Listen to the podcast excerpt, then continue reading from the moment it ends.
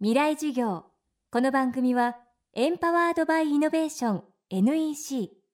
暮らしをもっと楽しく快適に川口義賢がお送りします。未来授業月曜日チャプター未来授業。今週の講師は不動産アドバイザーの牧野智博さんです。2020年の東京オリンピック開催に向けて都心の再開発はピッチを上げています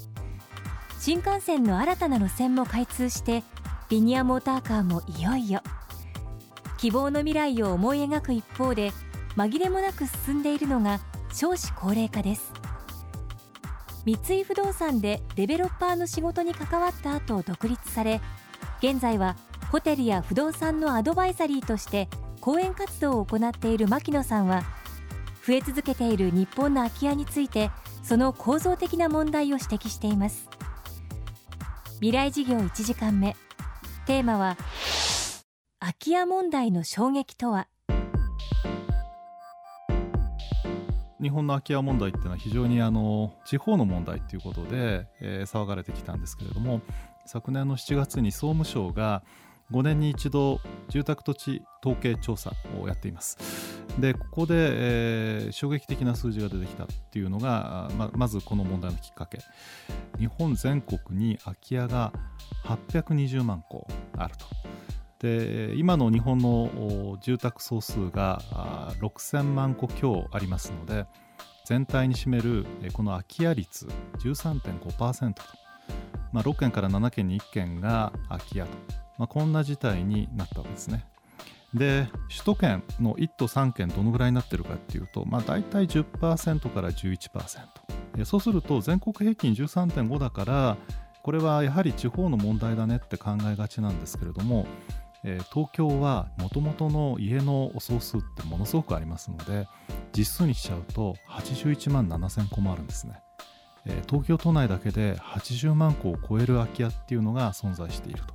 いうのが今の世の中の実態です。で空き家の数一口で820万戸っていうふうに言われていますけれどもいくつか分類があります。例えば賃貸用の住宅の空き家、えー、この820万戸のうち大体半分ぐらいが賃貸用の住宅、まあ、マンションとかアパートの空き家、えー、それともういわゆる個人でずっと使っていた住宅が、まあ、放置されている。個人住宅の空き家。全国で318万戸。今回非常に問題になったのがこの個人住宅の空き家なんですね。前回調査に比べて18.7%も増加したんですね。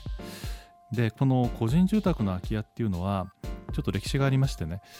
日本の高度成長期の時に地方にいた方がですね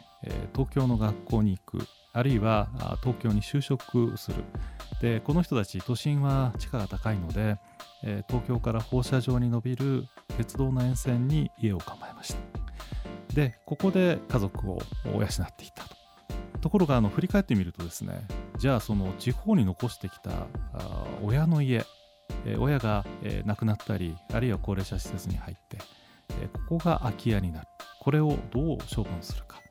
これが、え実は空き家問題の第一世代って言われている問題なんですね。今起こっていることは実は、え首都圏の郊外に構えたお家の中で育ったジュニアたち。えこの人たちがやはり同じように東京の学校を出て、え東京の会社に就職をすると。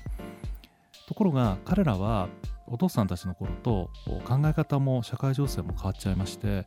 共働きにして、えー、子供なんかが生まれれば子供を保育所に置いて、えー、夫婦で働く、まあ、中にはもう結婚はしないということでずっと独身を通されると、まあ、こういったライフスタイルになってくるとですね何も郊外の親の家から通うなんてまっぴらごめんだと、えー、じゃあ都心でもうマンション買ってしまおうと。いう考え方になったわけです、そうしますと、えー、都内にどんどんタワーマンションが建ち始めた。で、えまた振り返ってみるとお父さんお母さん年老いてきた。郊外に残した親の実家、えこれ全く構造一緒でえこの首都圏の郊外部における空き家問題というのがこの空き家問題の第2世代というふうに言われています。まあ、こんな風にですね今までは人口が首都圏にどんどん入ってくる中で流入してくる中で郊外に向かって伸びていった住宅がですね今逆に都心に向かってシュリンクを始めていると。これが今今のですね首都圏まあ、これはあの中京圏や近畿圏でも全く同じ現象が起こってるんですけれども日本の住宅に見られている問題でございます。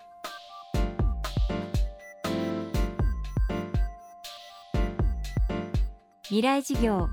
今日は空き家問題の衝撃をテーマにお送りしました。この番組はポッドキャストでも配信中です。バックナンバーもまとめて聞くことができます。アクセスは東京 FM のトップページからどうぞ。未来事業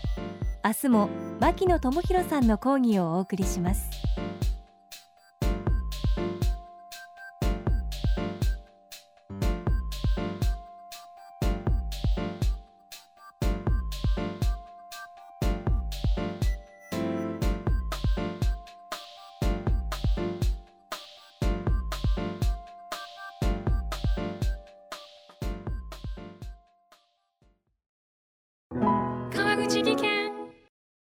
階段での転落大きな怪我につながるので怖いですよね。